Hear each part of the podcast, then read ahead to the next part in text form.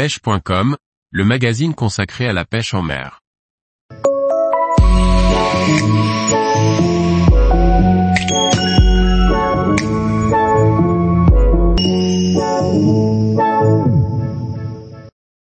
Pêcher la truite en infotoc, une technique à découvrir. Par Jacques Delarco Aguirre. Les techniques de pêche sont nombreuses et variées pour essayer de pêcher de jolies truites. La pêche en infotoc est une pratique qui fait de plus en plus d'adeptes. Choix du matériel, action de pêche, découvrez nos conseils. Si certains d'entre vous hésitent à se lancer sur cette technique, nous vous proposons quelques conseils simples et basiques qui vous permettront de prendre rapidement du plaisir au bord de l'eau.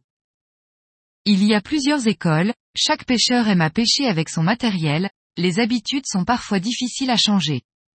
Certains utilisent des cannes téléréglables, d'autres ne jurent que par des cannes à fil intérieur, assez pratiques il est vrai sur des parcours encombrés. J'ai pour ma part adopté depuis quelques années la canne anglaise, pour des longueurs de 3,60 mètres ou 3,90 mètres. Je les trouve légères, maniables, elles peuvent sans problème lancer deux nymphes faiblement lestées à des distances respectables. Pour la pêche en moyenne et grande rivière, il s'agit selon moi du matériel le plus adapté. Avec un moulin garni de nylon de couleur, un guide fil, et des bas de ligne de diamètre oscillant entre 12 et 14 centièmes, il est difficile de faire plus simple comme montage. Côté mouche, les billes en tungstène tiennent une place importante. Elles permettent de casquer différents modèles de nymphes en variant les coloris et les tailles de mouches. En pointe, les perdigones se révèlent par exemple très efficaces. Leur corps lisse et leur bonne densité permettent en effet à ces mouches de s'immerger rapidement. On peut monter en potence une nymphe un peu plus légère, voire non lestée selon les conditions, en variant l'écartement entre les deux leurres, jusqu'à ce qu'on ait trouvé la pêche et le comportement des poissons du jour. Le lancer se fait en règle générale trois quarts amont, au-dessus de la veine d'eau convoitée.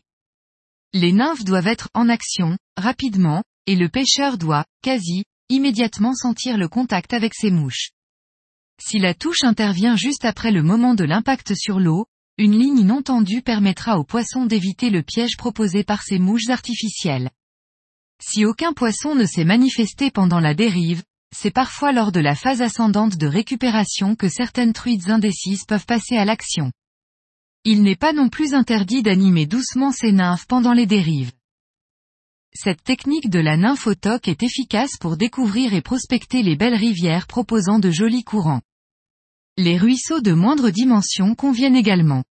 Dans ce cas, si les débits sont plus modestes, pêcher avec une unique nymphe peut être recommandé. Avant de pêcher la berge opposée comme nous aimons tous le faire, n'oublions pas de pêcher par nos pieds. Qui n'a pas un jour vu une truite déguerpir à quelques mètres de nous, à la vue de ce pêcheur peu discret. Un dernier conseil avant de se jeter à l'eau, bien serrer son frein en position combat avant que les nymphes ne touchent l'eau. Sur ce type de montage assez fin, un gros poisson aurait au fait de sanctionner ce genre d'oubli. 1. Guide fil 2. Petit émerillon rolling ou potence 3. Nymphe plus légère, ou de taille équivalente, 4. Nymphe de pointe, par exemple perdigone avec bille tungstène de 3,5 mm. Tous les jours, retrouvez l'actualité sur le site pêche.com. Et n'oubliez pas de laisser 5 étoiles sur votre plateforme de podcast.